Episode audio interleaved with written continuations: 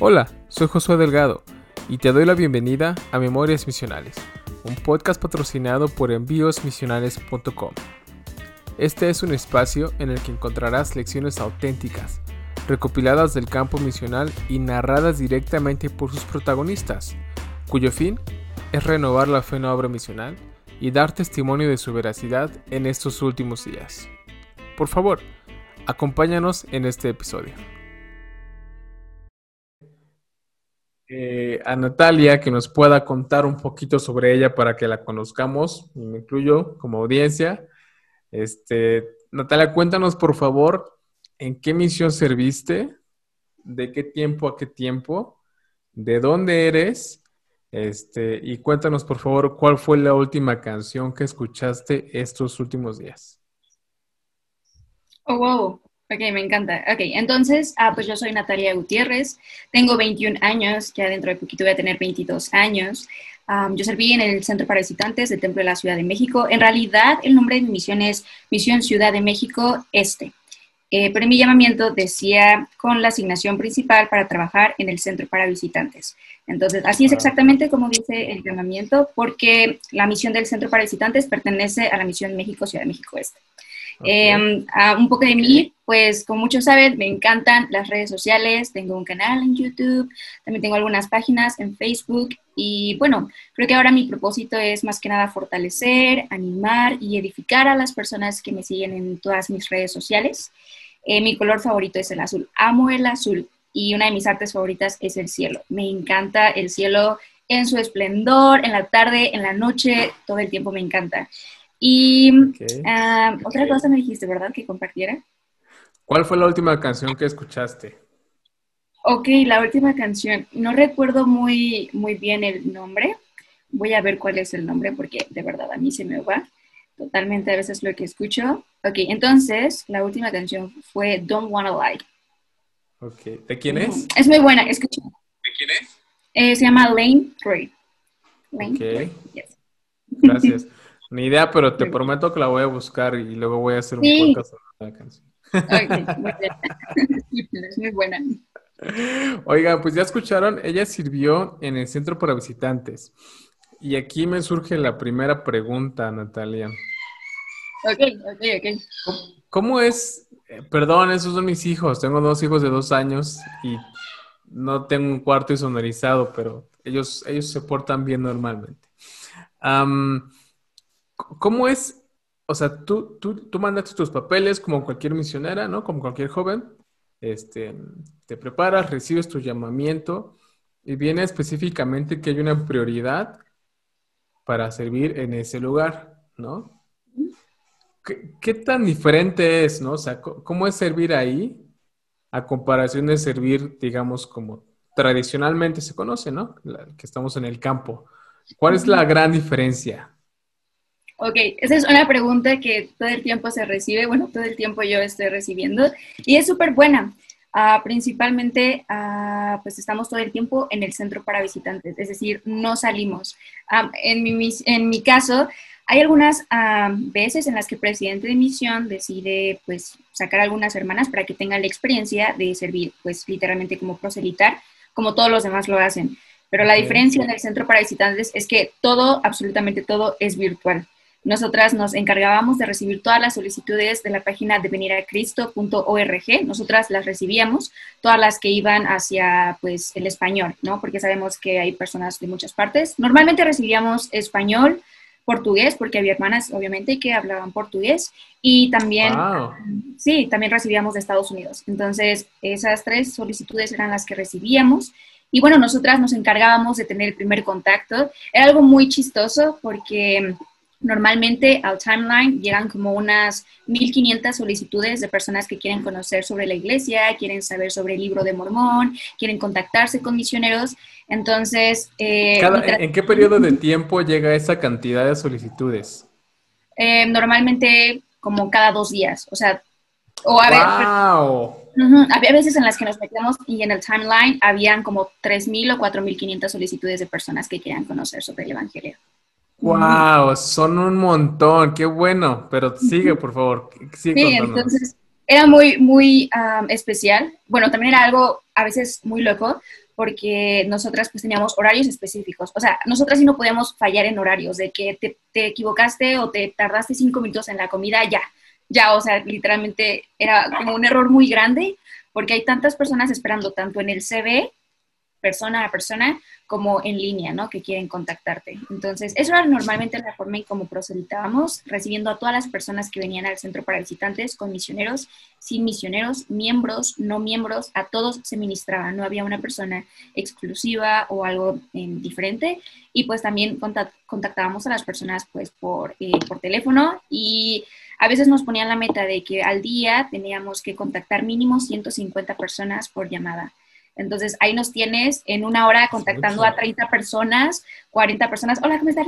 Como un buen de cosas. Entonces era algo muy impactante en lo personal, porque muchas veces se tiene la idea de que las misioneras del centro para visitantes son tan lindas y maravillosas para dar recorridos, ¿no? Era lo que pero no, pero no es así, literalmente. Qué malos somos. Yo la verdad te iba a decir, híjole, suena, es que suena muy administrativo, suena súper demandante, ¿no? Eh, yo, por ejemplo, cuando, cuando iba de chiquito, este, pues estaban las misioneras o, los matrimonios, ¿no? Los hermanos mayores. Y recientemente cuando hemos ido en familia, este, pues están las misioneras, pero yo siempre las percibo como, como muy calmadas, ¿no? Como, y yo digo, bueno, a lo mejor están aquí, este, a lo mejor salen en ratos, apoyan aquí a los hermanos, pero es mi percepción. Pero realmente, o sea, por ejemplo, 150 llamadas en un día. No sé si alguien aquí que ve o escucha este podcast trabajó en un call center. Yo sí trabajé en un call center en mi juventud. De hecho, fue mi primer trabajo. Es brutal atender 150 llamadas. Eh, digo, es muy diferente vender un producto o atención a clientes a, a oye, son misionera, etcétera, etcétera, ¿no? Pero aún así es súper importante, ¿no? Este, Oye, y este dato que diste de, de, de 1.500 o 3.000 y tantas solicitudes cada dos a cuatro o cinco días de personas que querían ser contactadas en eh, pues por misioneras o por élderes, este, es tremenda. Yo la verdad no pensé que fuera tanta gente. Yo la verdad, eh, pues no sé, dije a lo mejor 20, 50, no sé mi percepción, ¿no? Pero, ok, ustedes los contactan y, ¿qué seguía? O sea, con los que sí encontraban, ¿qué seguía en ese proceso? Ok, algo súper interesante es que en cada solicitud dice específicamente lo que la persona te está pidiendo. Unos decían, quiero aprender a orar, otros quiero un libro de mormón y otros directamente quiero una visita de misioneros en mi hogar. Entonces, respecto a lo que ellos daban en su información, pues nosotros los contactábamos. Y bueno, había personas que solamente decían, ¿sabes qué? Solo me siento mal, quiero hablar con alguien, quiero que alguien me escuche y listo, ¿no? Como no había algo más, ok, perfecto, nosotros atendíamos a la persona, eh, pero también había este caso de las personas de oro, como muchos de nosotros los conocemos, que literalmente teníamos que hablar con ellos. Muchas veces ah, teníamos que enseñar principios en esa primera llamada en cuestión de un minuto, ¿no? Eh, ahí sí aplicamos lo del CCM, ¿no? O sea, de que tienes que enseñar un, principio, literalmente casi una lección. entonces, era interesante y muchas veces decían, quiero seguir en contacto. Entonces, lo que nosotras hacíamos era entrar en contacto ya sea por WhatsApp, por Facebook o por email, como una de las tres opciones y cuando querían misioneros inmediatamente hacíamos obviamente como una evaluación, ¿sabes? Porque había personas que decían, sí quiero misioneros, pero como que sí, no. Entonces tratábamos de trabajar con ellos y posteriormente a ello hacíamos llegar la referencia a los misioneros indicados. Entonces, a veces era muy loco porque mientras hablabas con la persona, literalmente era como tenías aquí el teléfono y por acá estás buscando eh, dónde vive, sus misioneros, su barrio, el centro de reunión más cercano. Entonces, pues sigue obviamente em, pues ahora sí que un seguimiento con la persona eh, que está interesada. Entonces, es algo muy Estoy impresionado, la verdad. Estoy muy impresionado. Yo no, fíjate, yo fui asistente en mi misión y yo pensaba que yo hacía cosas así o, o que hacía muchas cosas, ¿no? Pero ahora me doy cuenta que no, que no hacía muchas cosas.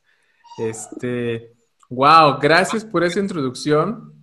Eh, es mucho contexto para saber eh, qué hacías en, tu asignación que era diferente, era, era, era muy diferente, era muy específica. ¿Te aventaste los 18 meses en el centro para visitantes? Los 18 meses. De hecho, ese es un dato interesante, porque cuando yo llegué, casi solamente yo y otra hermana fuimos como un experimento. Entonces, querían ver si una hermana podía soportar todo el tiempo dentro del centro para visitantes, porque cuando yo llegué estaba mitad campo misión, bueno, mitad proselitar en las calles y mitad estar en el centro para visitantes, es decir, dividir, ¿no? Tu horario. Entonces fuimos como el experimento para ver este, si soportábamos estar todo el tiempo ahí. Y sí, yo estuve mis 18 meses dentro eh, del centro para visitantes. Increíble, tremendo, Natalia. Wow, wow, mis respetos, mis respetos, eh, la verdad.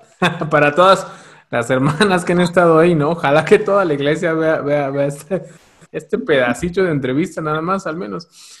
Antes de, ir de lleno a las preguntas tradicionales del podcast, fíjate que aquí se está conectando personas.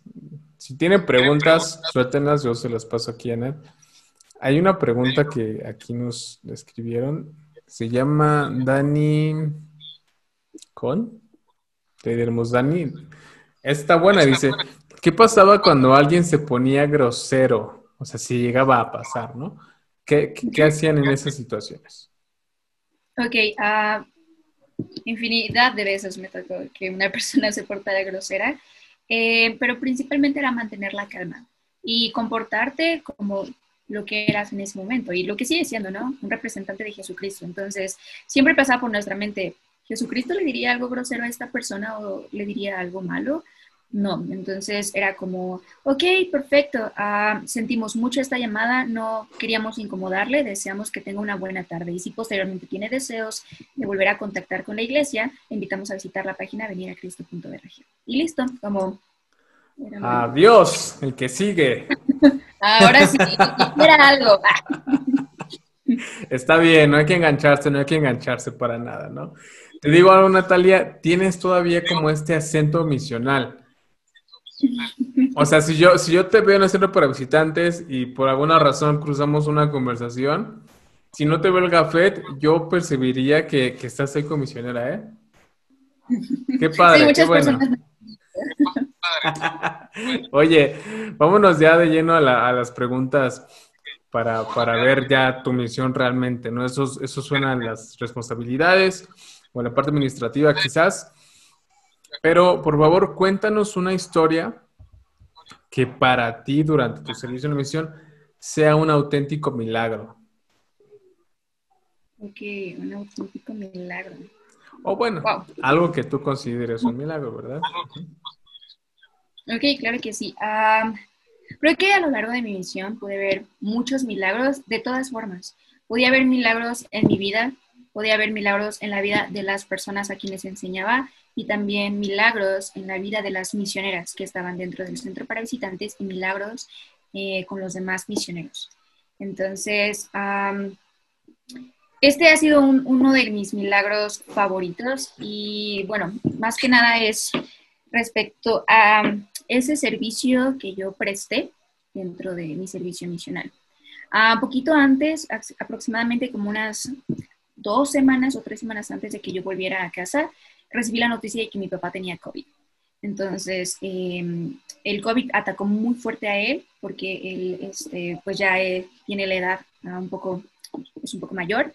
Entonces, pues sabemos que el COVID a estas personas afecta muchísimo más, ¿no? De lo normal. Entonces, yo recuerdo que cuando recibí em, esta noticia fue algo muy fuerte. Me dejaron tener una conversación con mi papá. Y en esta conversación, literalmente, mi papá se despedía de mí.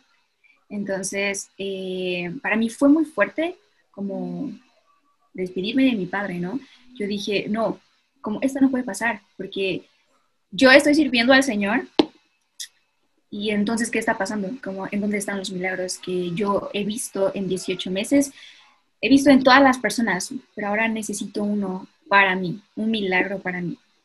Entonces, creo que muchos cuando vamos a la misión tenemos ese miedo de que algo suceda con nuestra familia o decir qué tal que eh, me voy y pasa algo con mis padres, con mis hermanos, con algún ser querido, pues tenemos ese miedo, ¿no? Y también muchas veces tenemos esa promesa de que pues nada va a pasar, ¿no? Como todo va a ser color rosa, como ya, yo con Dios, ¿quién contra mí? Y sí, sí sucede, pero hay veces en las que nuestra voluntad no es la misma que la que el Señor tiene como su voluntad.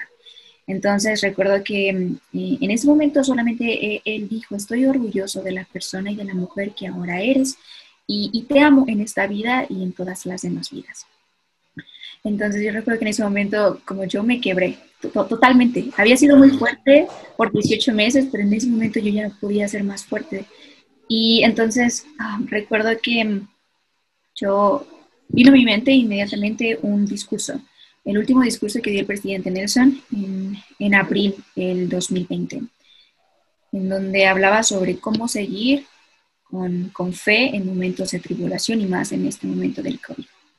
Entonces yo leí esto y me encontré con una oración dedicatoria que hablaba sobre, um, no, no, no, recuerdo específicamente lo que decía, pero lo que más se quedó grabado en ese momento en mi corazón era que decían, nosotros como hijos de Dios y como personas que habíamos hecho convenios con el Señor, a pesar de que el templo estuviera cerrado, que por favor Él hiciera válidas esas bendiciones que Él algún día nos había prometido. En ese momento vino a mi mente el momento cuando yo me investí y hubo un momento exacto en el que yo recuerdo que dije, mi familia es eterna para toda la vida, por tiempo y por eternidad. En ese momento yo dije, hay una promesa, hay una promesa para mi familia ahora. Yo en ese momento literalmente sentí como el Señor me decía, hey, haz válida esa promesa que yo te he hecho.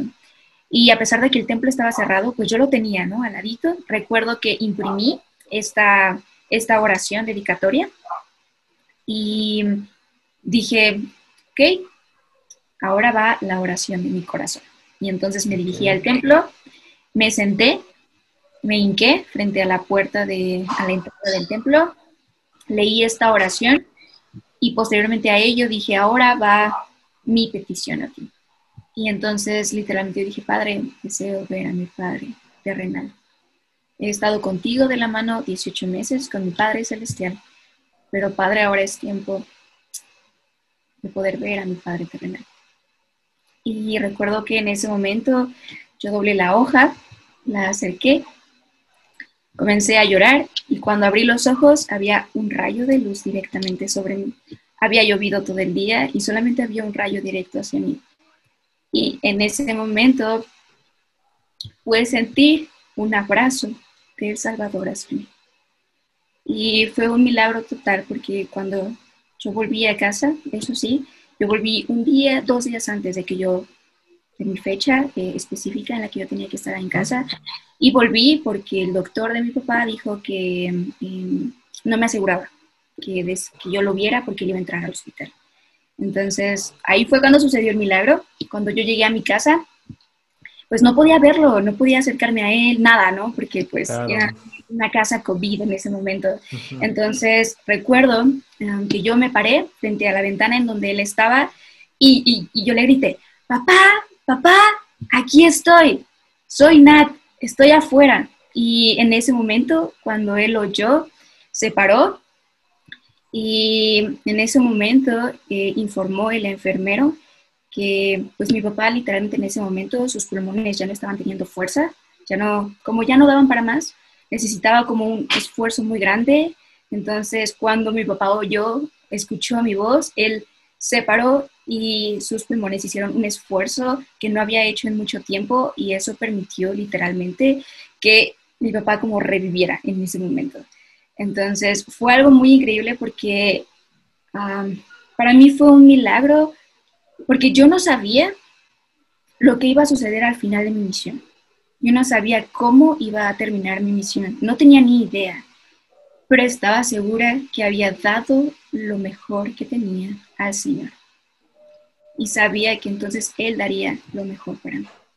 Entonces creo que eso fue un milagro extremadamente grande y después de eso los doctores dijeron que Él había sido un milagro. Dijeron como, Él es un milagro recuerdo que en ese día entraron tres personas al hospital por COVID y mi papá fue el único sobreviviente. Entonces fue algo muy interesante la manera en cómo el Señor obra milagros y que realmente Él cumple sus promesas a todos sus misioneros.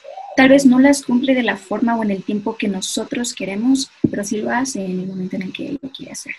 Y testifico, testifico de ello y hacerles la invitación que no tengan miedo. Si quieren servir una misión y tienen miedo de que algo pase con su familia, que algo pase con ustedes, mientras ustedes se esfuercen completamente, el Señor va a poner la parte que Él ha prometido. Bravo. Bonito, bonito, bonito. Y yo agregando lo que Nat dice, vayan a Doctrina y Convenios, sección 100, versículo 1. Vayan, les prometo que eso es verdad. ¿Sabes qué? Tú dijiste algo entre líneas. Y es que a veces nos da miedo pedirle a Dios que cumpla sus promesas, cuando realmente tenemos derecho a pedirle que cumpla su palabra, ¿no? Y creo que eso es algo que se nos olvida más bastante y, a veces nos enfrascamos tanto en, en, que se haga su voluntad, que sí es lo principal, pero eso no significa que no puedas intentar pedirle a tu Padre Celestial, oye, te toca a ti, es tu turno, no sé qué más hacer, no puedo hacer nada y si algo va a pasar, tiene que ser de ti y si va a pasar en algún momento, tiene que ser ahora. Obviamente hay que hacerlo como tú lo hiciste, con reverencia y con amor, no podemos, oye, ¿no? No, así no, pero podemos hacerlo. Y, y ahorita lo que dices de tu papá que se paró cuando te escuchó, nada, déjame decirte algo. Eh, ahora lo sé, ahora que tengo hijos, ¿no? Cuando tus hijos te, te hablan, cuando tus hijos te necesitan de alguna manera y tú como padre o madre no estás al 100 por X o Y razón, este, ese amor de tus hijos, ese papá, mamá, te da una fuerza que no sabías que existía. Y en, en, este caso, y literalmente es lo que sucedió, se pudo vencer la muerte porque estaba en un estado muy delicado, ¿no? Entonces aquí son muchos milagros, ¿no? Tú, hiciste el milagro de hacer válido tu, convenio y, aparte vimos otro milagro de, pues, de sanidad. O sea, no hubo unas manos en su cabeza, no hubo aceite de por medio. Y ojo aquí, hermanos varones, no siempre el sacerdocio va a funcionar así. Aquí lo vemos en una hermana. Punto, no se dice más, ¿no? Qué bonita experiencia, Nat te agradezco mucho. Le voy a contar a mi esposa, le va a gustar muchísimo. Es más, ahorita a lo mejor lo veo, no sé si lo está viendo ahí abajo. Pero este, gracias por abrir tu corazón, eso es muy personal, muchas gracias. híjole, qué bonito, la verdad me moviste bastante.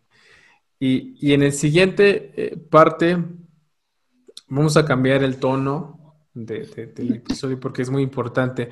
Algo que yo busco con este programa es que la misión no se romantice, sino que se vea tal cual, porque tal cual es hermosa. las cosas buenas o difíciles son bellas en la misión cuando sirves con un propósito que es representar a Jesucristo, ¿no?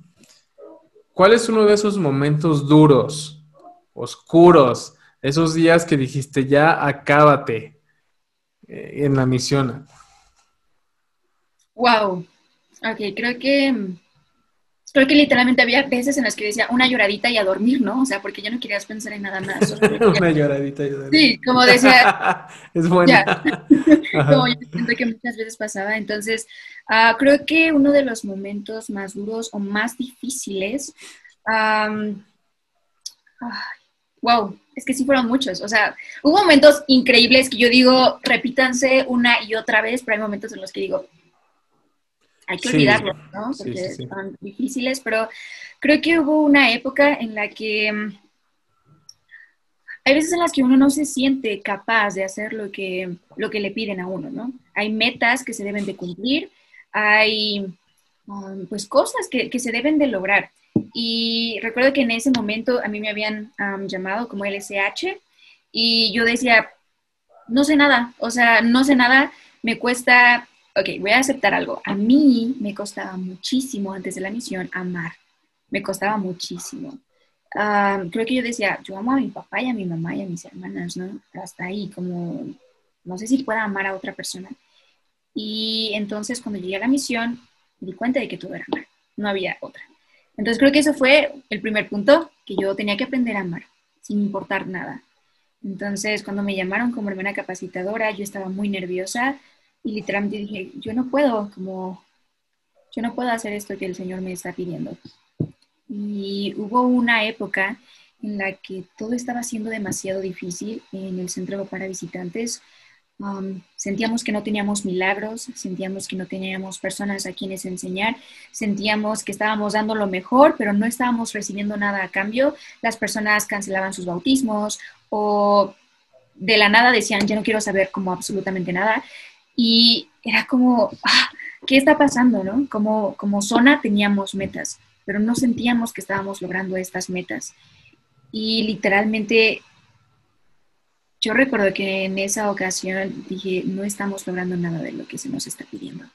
Literalmente dije, estamos fracasando. O sea, no sé qué está pasando con nosotras, que nada está, no está como pasando un cambio real. Y recuerdo que en ese momento yo hablé con mi compañera y le dije, compañera, como esto está siendo muy difícil no, siento que no lo estamos logrando. Siento que no estamos tal vez alcanzando las expectativas que el Señor tiene de nosotros. Y sentíamos también en ese momento que las hermanas no nos querían. Realmente yo llegué a sentir en varias ocasiones como si las hermanas no, no tuvieran ese amor hacia mí. Y creo que fue algo difícil porque lo único que yo quería es que ellas creyeran en ellas mismas y que supieran que tenían más para dar de lo que estaban dando, al igual que yo. Entonces creo que ese fue un momento muy, muy difícil porque pues uno a veces espera que todos te quieran, ¿no? O a veces tal vez uno espera ser amigo de todos en la misión, pero hay veces en las que eso no sucede, hay veces en las que eso no pasa. Entonces creo que ese fue un momento como muy difícil porque sentía que nos estaban pidiendo metas muy elevadas, no las estábamos alcanzando, eh, sentía que no había amor, sentía que no había esa conexión que se necesita tener. Y recuerdo que ese, en ese momento mi compañero y yo estábamos muy frustradas, estábamos muy tristes y dijimos al director del centro para visitantes, director, necesitamos una hora, denos una hora. Vamos a ir a casa, vamos a llorar, vamos a gritar y vamos a volver porque ahora no podemos hacerlo. Y él dijo, está bien, háganlo. Recuerdo que llegamos mi compañero y yo al cuarto, lloramos, lloramos como nunca habíamos llorado y claramente hablamos entre nosotras y dijimos que estamos haciendo mal. Entonces creo que en ese momento es cuando Satanás te ataca y que te hace sentir que no eres lo suficientemente bueno como tú creías o como el Señor cree que eres, pero en realidad lo eres solamente que trata de cambiar esas ideas en tu mente y hacerte sentir que no eres suficiente. Entonces, creo que ese es uno de los mayores desafíos, no sentirte capaz de, hacer las cosas y que literalmente Satanás te ataque de esa forma. Wow, suenas muy competitiva, suenas, suenas muy, ¿cómo lo digo? Como que no te rindes, ¿no? Como que no lo aceptas, una rendición fácilmente y, entiendo perfectamente lo que dices, ¿sabes? Este, es muy difícil poder ayudar a otros cuando no se dejan, este, especialmente en la misión que, teóricamente se tienen que dejar ayudar, ¿no? Técnicamente, o sea, están en el ambiente para hacerlo, no, no es que estés hablando con un investigador, es que estás hablando con alguien que de alguna manera tiene que tener humildad para escuchar tu consejo y tu guía, aunque tú no seas la, la, la, presidenta, la esposa del presidente de misión, ¿no? Claro. Este, y ahí podríamos hablar de un chorro de cosas, ¿no? Oscuras que pasan a nivel personal en la misión. pero es importante reconocer y aceptar que es muy importante fracasar en la misión en cierta medida. Si tú vas a la misión y regresas y sientes que todo fue éxito, que nunca te equivocaste, que tú siempre tenías la razón, probablemente algo que no se ha asimilado muy bien. ¿Y por qué es importante? Porque la verdad del progreso de una persona en el Evangelio es a base de los errores. Es decir, tú puedes mejorar cuando estás bien, pero mejoras a raíz de conocimiento o reforzando un aprendizaje, pero realmente los empujones fuertes, la evolución del espíritu, del alma, es en base a los errores. Y gracias a Dios existen errores. Entonces, este, y, en, temas de liderazgo, el llamamiento que Nat decía es el llamamiento, yo creo que el más importante es entrenar, mi punto de vista. Sí. Pero quizá después de ese, para las hermanas es el que a ti te asignaron, ¿no? Que es estar a cargo de supervisar y alentar y ayudar, etcétera, a otras misioneras. Este, y, y, pues no es cualquier paquete, además de que ya tenías el paquete del centro para visitantes, que es más que suficiente, ¿no? Y aquí también podríamos hablar un poco del tema de la salud mental. Cañón. Una misionera y un elder pueden caer en depresión porque las cosas parece que no funcionan. Y si no hay nadie que les auxilie, y ojo aquí a los hermanos que a lo mejor tienen que ver con el sistema educativo o lo que sea en la iglesia, eso es un punto de vista personal, con mucho respeto, pero yo sí creo que falta mucha ayuda en salud emocional y mental a las y los misioneros. Este, y puedo imaginar que más ahorita en la pandemia, que está bien difícil hacer la misión como se espera, ¿no? Pero eso es una gran experiencia y, qué bueno que, que, lo asumes, ¿no? Que en una posición en la que podrías decir, bueno, ya me eligieron porque yo sé, ¿no? Porque tengo la capacidad. No, sino que pudiste reconocer, ¿no? Eh, en qué mapa estabas. Nat, para terminar, ya nos quedan unos como cinco o seis minutos más o menos, más o menos. Nat dice, yo no me acuerdo de alguna vez en las que he roto una, una misión, ¿no? Las reglas de la misión, que es muy obediente. Yo le creo, yo le creo, yo le dije, yo he tenido gente muy obediente en el podcast. Debo invitar a alguien que yo sepa que no fue obediente para que sea un poco más entretenido, ¿no? Pero alguna experiencia que tenga que ver con alguna especie de desobediencia de las reglas, pero con un buen fin en dos minutos. Mm, ok, creo que como en sí no, creo que no desobedecí. Tal vez como en dos ocasiones ah, nos levantamos tarde mi compañera y yo y hacíamos como que nada había pasado, ¿no? Como, ah, estábamos haciendo... ¿A qué hora, ¿a qué hora es tarde? como a las, ok, la, la hora es 6.30, yo creo nos despertamos como 7, 7.10 más o menos. Entonces, ah, no era tan tarde tampoco. No, yo conocí personas que era la una y seguía, te lo prometo.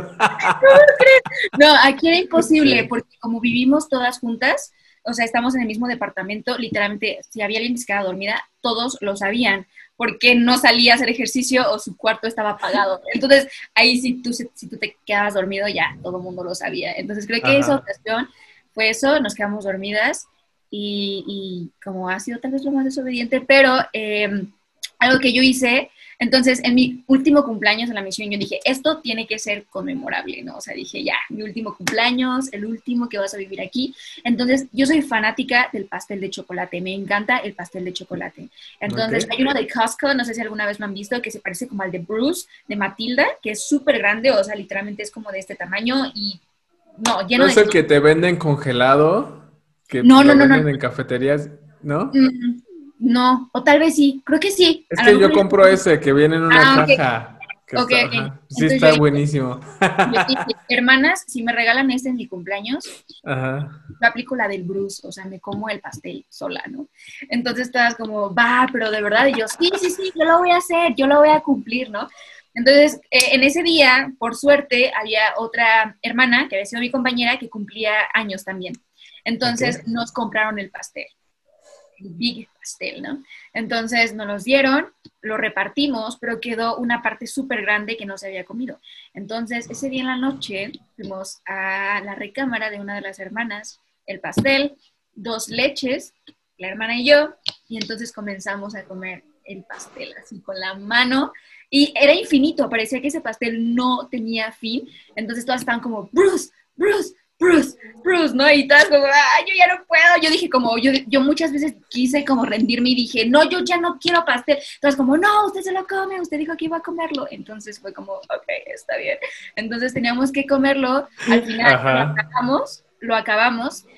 Pero al siguiente día eh, la otra hermana que lo había comido se le había como eh, elevado el azúcar. Se enfermó un había poco. fiebre y una infección en el estómago. Entonces, a mí no me había dado nada, pero yo estaba como muy, me sentía como muy mal, como me dolía todo el tiempo mi cabeza y sí nos preguntaba como el director, como, hey, ¿cómo ustedes están bien? ¿Algo pasó?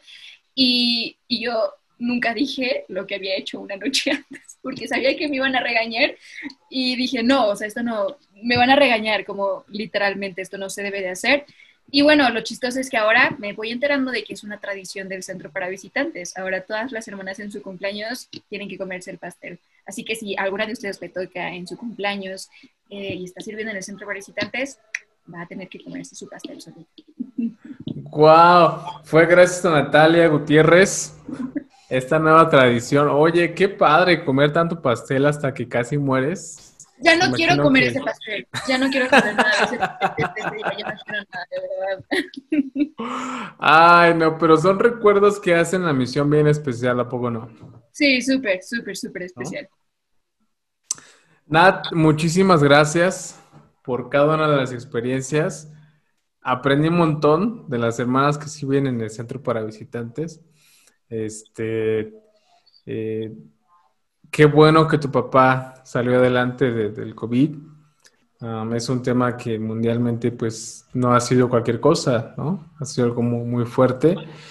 Y pues eh, por ahorita a la gente que va a escuchar esto en Spotify o en Apple Podcast, eh, los invito a que vayan a Instagram, que es donde van a ver quién es Nat, y después ya en YouTube lo estaré subiendo.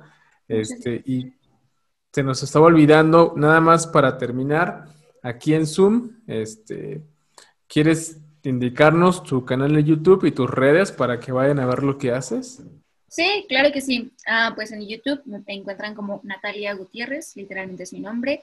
En Instagram como NatGut, ah, con doble T y en Facebook como Natalia Gutiérrez también. Casi todo es mi nombre, entonces no, no hay mucho problema de, de, hallarme o de encontrarme. Igual, normalmente la info de mis redes sociales es como Misión Ciudad de México Este, Centro para Visitantes, y pues ya. Entonces, así es muy rápido como pueden encontrar. Súper, de todos modos yo pongo esos enlaces en, en Spotify y en Apple.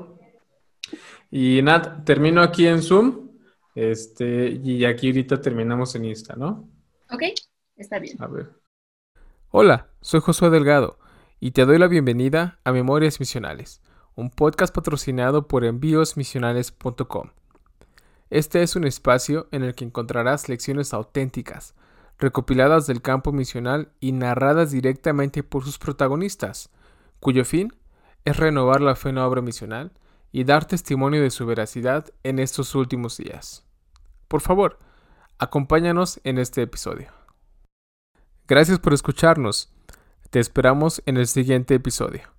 No olvides activar el botón de seguimiento en Spotify o Apple Podcasts para que recibas las notificaciones de nuestro contenido.